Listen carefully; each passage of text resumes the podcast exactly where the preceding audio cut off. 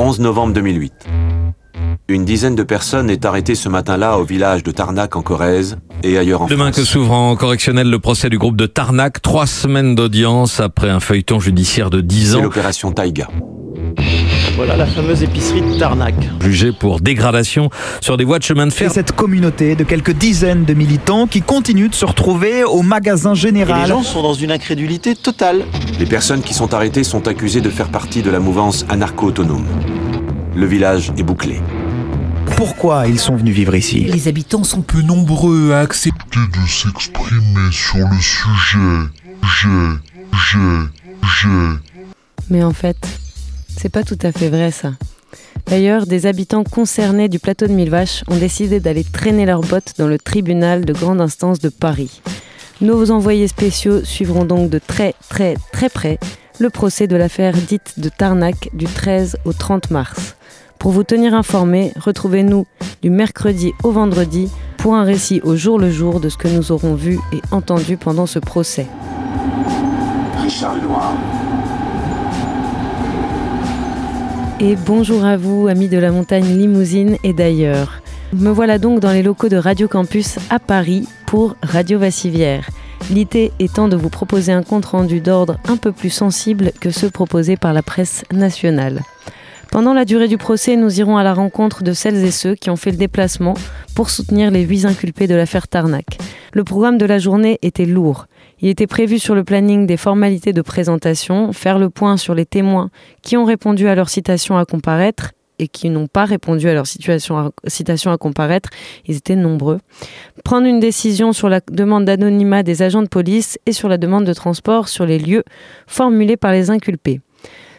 Et c'est dans une ambiance étonnamment légère qu'a débuté le procès. Pendant toute la première partie d'échange de formalités, on a pu voir des sourires sur les visages, sur celui de la présidente comme sur celui des avocats de la défense. Un peu moins sur ceux des avocats des parties civiles et du procureur. Assez vite, au bout d'une heure et demie d'audience, il a été demandé au public comme aux journalistes de sortir de la salle afin de débattre de la question des témoins anonymes et du transport sur les lieux. Après trois heures de débat, la décision a été rendue, vous avez dû le savoir, par les médias nationaux. Les policiers témoigneront anonymement, ce malgré le fait que leur identité soit déjà connue, et le tribunal se rendra effectivement sur les lieux du sabotage le 23 mars. Par la suite, et malgré de longues minutes à essayer de négocier mon entrée, en essayant un peu bêtement de convaincre un policier de l'importance de la présence d'un média local dans la salle, je n'ai pas pu rentrer à nouveau dans le tribunal. Je sais qu'y ont été évoqués les éléments d'enquête préalables à l'arrestation du 11 novembre 2008, donc Mark Stone, les déplacements aux- États-Unis de Julien Coppa et d'Ildune Lévy, etc. Mais avant que tout ça commence, il a fallu vivre un moment surréaliste, l'arrivée des inculpés dans la salle des pas perdus. Je suis allée à la rencontre de trois membres du comité de soutien pour prendre leurs impressions. Elles nous parlent dans un premier temps de l'arrivée au tribunal. une sorte de réalité euh, nous, mais tombée dessus euh, que mon corps ne connaissait pas. Bah, dans ce sens-là, si on est très corporel, effectivement, c'est comme une odeur de sueur inconnue. C'est pas l'odeur de la sueur qu'on peut avoir quand on a fait un footing ou du jardin. C'est une sueur hyper stressante, quoi. Ne serait-ce que venir euh, dans le public pour assister à l'audience, on nous oblige à se serrer tous les uns contre les autres, se battre les uns contre les autres pour pouvoir rentrer ou pas. Et, ouais, et en fait, on, on puait tous.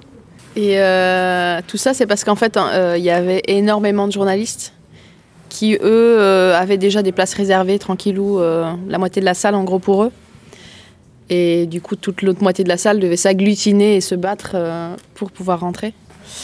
Et du coup, la journée a commencé avec cette espèce de, de- d'image, avec des, des, je sais pas, des dizaines et dizaines de journalistes avec des grosses caméras et tout ça qui, qui étaient à l'affût pour voir l'arrivée des inculpés.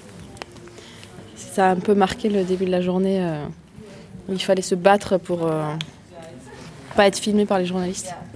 Pas qu'ils filment les inculpés.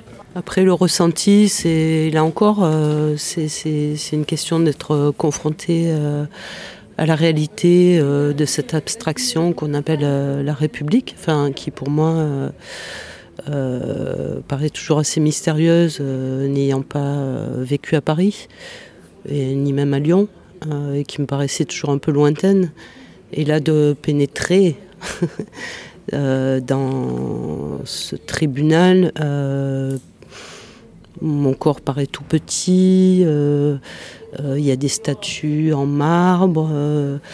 et, oui, il y a une incarnation très directe et en même temps très particulière qui peut pas me permettre de dire que c'est vraiment la réalité aussi, parce qu'effectivement, euh, ce qui vient d'être dit par rapport aux journalistes, euh, c'est très très très euh, choquant. quand on le vit physiquement, d'être dans une espèce de cohue où on, on essaie d'entourer les prévenus. Pour les amener jusqu'à la salle du... On essaie de les entourer pour les amener jusqu'à la salle du tribunal. Et en fait, tu te rends compte que toi-même, tu es entouré de, de, de, policiers qui te protègent du, du, cercle de, journalistes complètement euh, hystériques, euh, à l'affût d'images.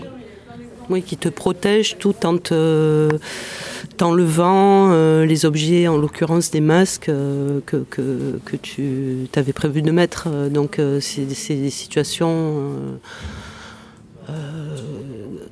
bon, inédit, enfin, difficile à, raconter parce que tout ça, c'est des histoires de corps qui s'entrechoquent, euh, de bousculades. Euh, après l'arrivée, l'entrée dans le tribunal, après effectivement euh, ne pas savoir si on pourrait rentrer parce que on nous avait dit qu'il y avait 150 places, mais en fait les journalistes prenaient beaucoup beaucoup de places.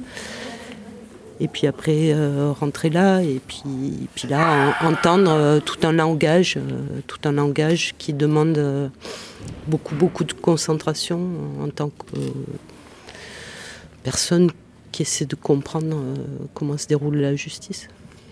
Pour, pour, euh, pour juste boucler sur cette euh, histoire de sueur, c'est que cette sueur, elle est vraiment bizarre parce que, ou bizarre, euh, on pourrait croire qu'on vient assister à la manifestation de la vérité et on se rend bien compte que même quand on fait la queue dans le public, on vient se plier à un spectacle, on vient se plier devant la justice. C'est un spectacle qui exige qu'on se plie devant lui pour y assister. Quoi. Michael, quant à lui, n'a pas pu rentrer. On l'écoute. Euh, euh, je suis un peu choqué qu'il y ait eu euh, plus de journalistes qui soient rentrés que de public et de proches des, inculpés. Et que du coup, moi, j'ai passé 4 heures à être devant la salle comme un couillon. donc, ouais, ce dont je suis sûr, c'est qu'ils ont fait rentrer 48 personnes du public dans son ensemble, y compris les familles, etc. Et euh, de l'autre côté, euh, en tout cas, eux, ce qu'ils avaient annoncé avant même qu'on rentre, c'est qu'il y aurait 47 places de journalistes, mais apparemment, les gens à l'intérieur ont compté euh, environ 60 journalistes. Donc il y avait au moins autant, si pas plus de journalistes que de, proches et de, de. Quoi. Pour celles et ceux qui ont pu rentrer, une fois la cohue journalistique et la file d'attente interminable passée, l'introduction de ce procès trop longtemps attendu a pu commencer. Et c'est plutôt positivement surprise que les membres du comité sont sortis de leur premier après-midi. Non, ce qui était euh, ce à quoi on s'attendait pas vraiment, c'est qu'en fait la juge euh, a laissé énormément de place à la défense et à la parole des inculpés. Et euh, ce qui a permis de vraiment de, ridiculiser en gros le procureur sur la première journée et de, démonter toute une partie de l'affaire Tarnac. Et c'est ce que j'ai trouvé le plus, le plus fort de cette journée. Quoi. Ouais, il y, a des choses qui m'ont vraiment étonnée parce que j'ai jamais été, euh, j'ai jamais assisté à aucun procès. Mais euh, du coup, j'en ai des visions un peu euh, cinématographiques, assez solennelles comme ça, avec une juge ou un juge qui dirait taisez-vous, etc. Là, c'était pas du tout le cas, donc c'était assez déroutant par rapport à peut-être à des représentations, mais euh, voilà, il y avait une ambiance euh, assez particulière que bah, là j'ai pas assez de recul pour, pour qualifier. Euh, voilà, avec un sentiment parfois d'idiotie ou de d'incompréhension sur ce qui est en train de se dire. Pourtant, je connais bien euh, tout ça, on a travaillé dessus, mais euh, dès que ça passe dans la bouche, euh, avec des énoncés de, chiffres, de codes, de lettres, de, références, et tout ça va très vite, et voilà, c'est un sentiment très étrange. Sinon, moi, pour le ressenti plus général à l'intérieur de la salle d'audience et tout ça, je dirais que j'ai un sentiment éclatant, quoi. Éclatant, c'est-à-dire que euh, le fait qu'il y ait eu la possibilité que la parole euh, soit relativement ouverte, même si c'était la foire d'empoigne, et tant mieux, euh, qu'il y a possibilité de, tenter de, défaire certains boulons de ce château de cartes, et qu'il y a eu la place vu que la parole est possiblement été répartie, circulée et tout ça, bah de se mettre à dévisser par exemple un boulon. Puis on se rend compte qu'il en dévisse un autre et un autre. Et effectivement, je pense aujourd'hui, le procureur, il a bien mangé ses dents au moins deux, trois fois et j'espère que ça va bien continuer. Le ressenti de la première journée est donc plutôt positif selon elle, bien qu'elle reste vigilante pour la suite. On a gagné Non, la première journée, je veux dire. Mais on verra pour la suite, c'est un peu... On sait pas en fait. Je sais pas, c'est un spectacle en cours duquel on, a des prises sur la mise en scène, mais on n'est pas le metteur en scène. Le metteur en scène, c'est c'est la juge qui, pour l'instant, semble jouer un jeu qui serait d'être assez d'être à l'écoute et d'être assez attentive. Il n'empêche que euh, le lieu, l'architecture, euh, tout ce qui est mis en place et tout le, passé de cette histoire et le collectage de micro-informations qui créent des éléments d'ambiance, qui fabriquent un décor et tout ça, on ne sait pas dans quelle mesure le spectacle va tourner dans ce sens-ci ou dans ce sens-là. Euh, et, on ne peut pas vraiment faire de pronostic sur la suite, mais le sentiment quand même de une première journée de procès, c'est une part de soulagement, déjà de vivre cette architecture insoutenable qui, te, vraiment, tu dois te soumettre à elle en permanence et tout ça. C'est que quand même, on, on, les a bien niqués, quoi, je sais pas. On n'a rien accepté qui était inacceptable et que et que c'est possible de ne pas respecter les règles du jeu. C'est possible de faire du bruit quand on te dit de se taire, c'est possible de te lever quand on te dit de t'asseoir, c'est possible de répondre quand on te dit que t'as pas la parole. En fait, de manger des Twix quand on te dit qu'il n'y a pas le droit de dans la salle. En fait, plein de choses sont possibles, il faut juste les faire et elles deviennent possibles. Quoi. Euh, moi, je serais un peu moins. Euh, on les a niqués, euh, etc. Parce que je pense quand même qu'on est dans une dictature euh, en cours, quoi. Enfin, et que aucun pronostic, euh, en tout cas pour ma part, euh, ne peut tenir. Enfin, je, suis là, euh, j'écoute, je vois, mais je peux rien dire si ce n'est que euh, la commune, elle existe, quoi. Même à l'intérieur d'un tribunal, et ça, c'est fort, quoi. Pour ma part, ne pouvant pas rentrer pendant la deuxième partie de l'audience, je me suis rendue au rassemblement appelé à 18h30 devant le tribunal. Un rassemblement très vite avorté par une présence policière ultra massive, 1 pour 10 je dirais, qui ont très vite nassé la soixantaine de personnes qui étaient rassemblées sur la place, empêchant, empêchant toute possibilité de rester groupées. Personnellement, je suis restée bloquée pendant de longues minutes à me retrouver à nouveau pour la deuxième fois dans la journée à essayer de négocier avec la police, chose manifestement impossible. On était, le enfin, on était sur une place en train d'attendre. 1, 2, 3, on peut sortir. Donner le tempo, madame. Voilà. À un moment, il faut aussi raison garder.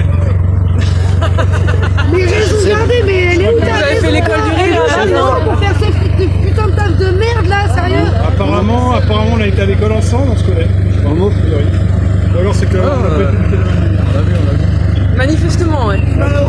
Heureusement. On est bien content. Putain, on l'a que vos parents, ils vous faisaient sortir par trois quand vous jouiez en, entre potes de la maison. Sérieux. Alors ça, c'est des heures de travail.